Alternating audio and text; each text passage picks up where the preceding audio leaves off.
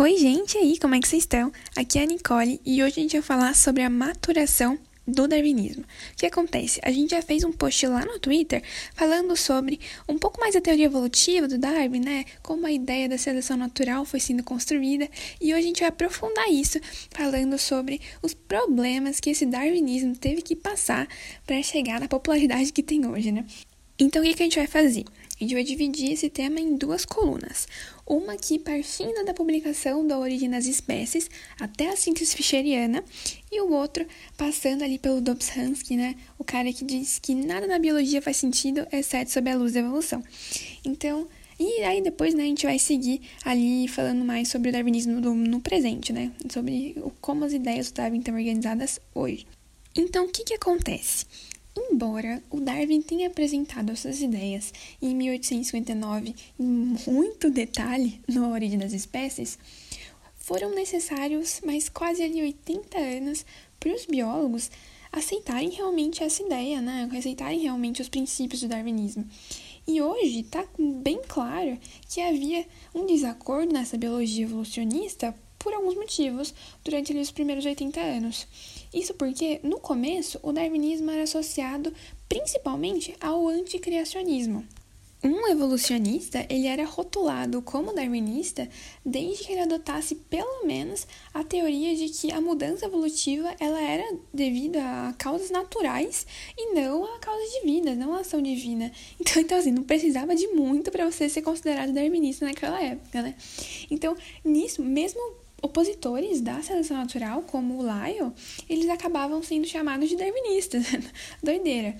Então, esses primeiros anos do darwinismo, né, eles foram de uma certa confusão na biologia evolutiva, ainda que certas teorias do Darwin tenham sido aceitas de uma forma mais rápida, como a descendência comum, só que aí outras, como a bendita da seleção natural, levaram um tempo maior para ser aceitas, né, não foram aceitas de uma forma tão imediata assim. E o que uma, uma galera não sabe é que o Darwin ele tinha desistido de explicar a especiação e os seus esforços para tentar explicar a natureza e a origem da variação foram mal sucedidos. E daí a herança das características adquiridas, né? A ideia do Lamarck de que assim, você tem uma girafa, ela vai e, e ela tem que comer a folha ali no alto da árvore. Aí o pescoço dela, para tentar com o tempo, né, ele vai, ele vai crescendo para poder conseguir alcançar aquela folha. E essa característica, ela vai ser passada para a prole do, dessa girafa. Então, é, essa ideia da herança das características adquiridas, ela tinha uma aceitação muito boa na época. E o Darwin, ele acabou adotando simultaneamente a seleção natural com a herança das características adquiridas. Isso ajudou ele a explicar essas variações e para ele não afetava a ideia né, principal da seleção natural. E uma grande parcela dos naturalistas da época acabava aceitando também essa combinação de seleção natural e herança das características adquiridas. Cara, isso me marcou. Eu fiquei super chocada quando eu descobri. Então, até aí, beleza. Até que chegou 1883 e o Weismann, né, um dos maiores evolucionistas depois do Darwin, ele publicou uma refutação da herança de características adquiridas.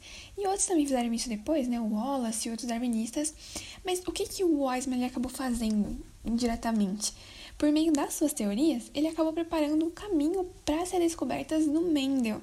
E esse novo tipo de darwinismo, sem a herança das características adquiridas, ele ficou conhecido como neodarwinismo. Então, o neodarwinismo é essa ideia de o darwinismo revisado pelo Weismann com a exclusão de toda a teoria da herança de características adquiridas. E falando em Mendel, ali por volta de 1900, a obra do Mendel ela foi descoberta e muitos começaram a alimentar a esperança de que a genética, a nova ciência da genética, com as suas leis da hereditariedade, viesse a fornecer respostas para essas grandes controvérsias sobre a evolução que ficaram aí martelando desde o Darwin. Só que tudo, nem tudo são flores no jardim da evolução, e muitos dos geneticistas mendelianos interessados em evolução, eles rejeitavam a ideia da seleção natural e favoreciam uma outra ideia, conhecida como saltacionismo. O que que é o saltacionismo? O cetaceanismo, ele é a teoria que diz que uma nova espécie ela vai surgir com uma grande mutação genética, uma grande mutação, um salto, um salto que vai dar uma origem a um novo taxon. E essa teoria dominou a genética ali entre 1900, 1900 1915.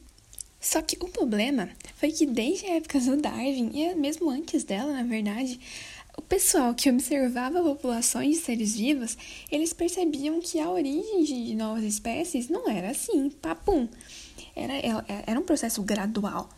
Então, uma vez que a maioria dos naturalistas eles acreditavam em evolução gradual e variação populacional, eles consideraram que o mendelismo saltacionista ele era, não fazia sentido, era um, um pouquinho inaceitável.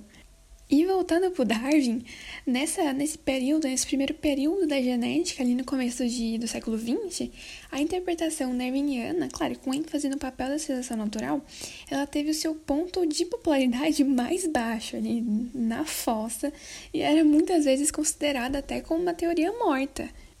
Até que, por volta de 1910, lá nos laboratórios do Tate Morgan, na Universidade de Colômbia, uma nova geração de geneticistas começou a aparecer, com uma, algumas descobertas que contradiziam essas visões saltacionistas dos primeiros mendelianos. E esses experimentos, que eram principalmente com moscas de fruta drosófilas. Eita, bicho bom para fazer pesquisa. Com as drosófilas, esses pesquisadores eles descobriram que a maioria das mutações, na verdade, era, era pequena, não eram grandes saltos, mas assim, eram pequenas o bastante para permitir uma mudança gradual em populações, não saltos. Então, logo, né, o saltacionismo dos primeiros mendelianos, ele, ele acabou sendo considerado obsoleto. E ali por volta de 1915, 1930, 32, os geneticistas populacionais matemáticos, principalmente o Fischer, eles mostraram que genes com somente algumas pequenas vantagens seletivas, eles podiam sim ser incorporados no tempo devido, claro, no genótipo de populações. Isso é muito importante, cara. Então, de acordo com a teoria mais ou menos unificada do Fischer na época, a evolução ela foi definida como uma mudança nas frequências gênicas de populações, sendo que essa mudança ela é ocasionada pela seleção natural gradual de pequenas mutações aleatórias. E então, traduzindo, você tem acontece uma mutação aleatória. Se essa mutação ela for vantajosa com o tempo, pelas ações da seleção natural, ela vai sendo selecionada e vai entrando no genótipo das populações. Tudo isso de uma forma muito gradual. Então, ali por volta de 1932, chegou-se a um consenso entre esses achados da nova genética né, e o, as ideias de seleção natural do Darwin.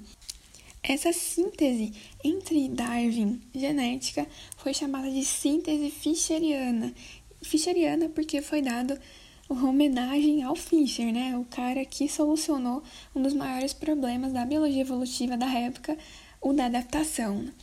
Por quê? Porque ele solucionou a ideia da adaptação. Porque isso ainda era um, um problemão. Como é que como é que os seres começam a ficar adaptados ao ambiente que eles estão vivendo? Por que isso acontece? Então, o Fischer ele solucionou esse problema dizendo que isso acontece porque começam a ocorrer mutações aleatórias nesses seres e as mutações aleatórias que são vantajosas, elas começam a ser incorporadas no genótipo das populações de uma forma gradual. Então, acho que é isso, gente. Muito obrigada. A gente falou bastante sobre a maturação do darwinismo até a síntese fischeriana e resolvemos o problema da adaptação.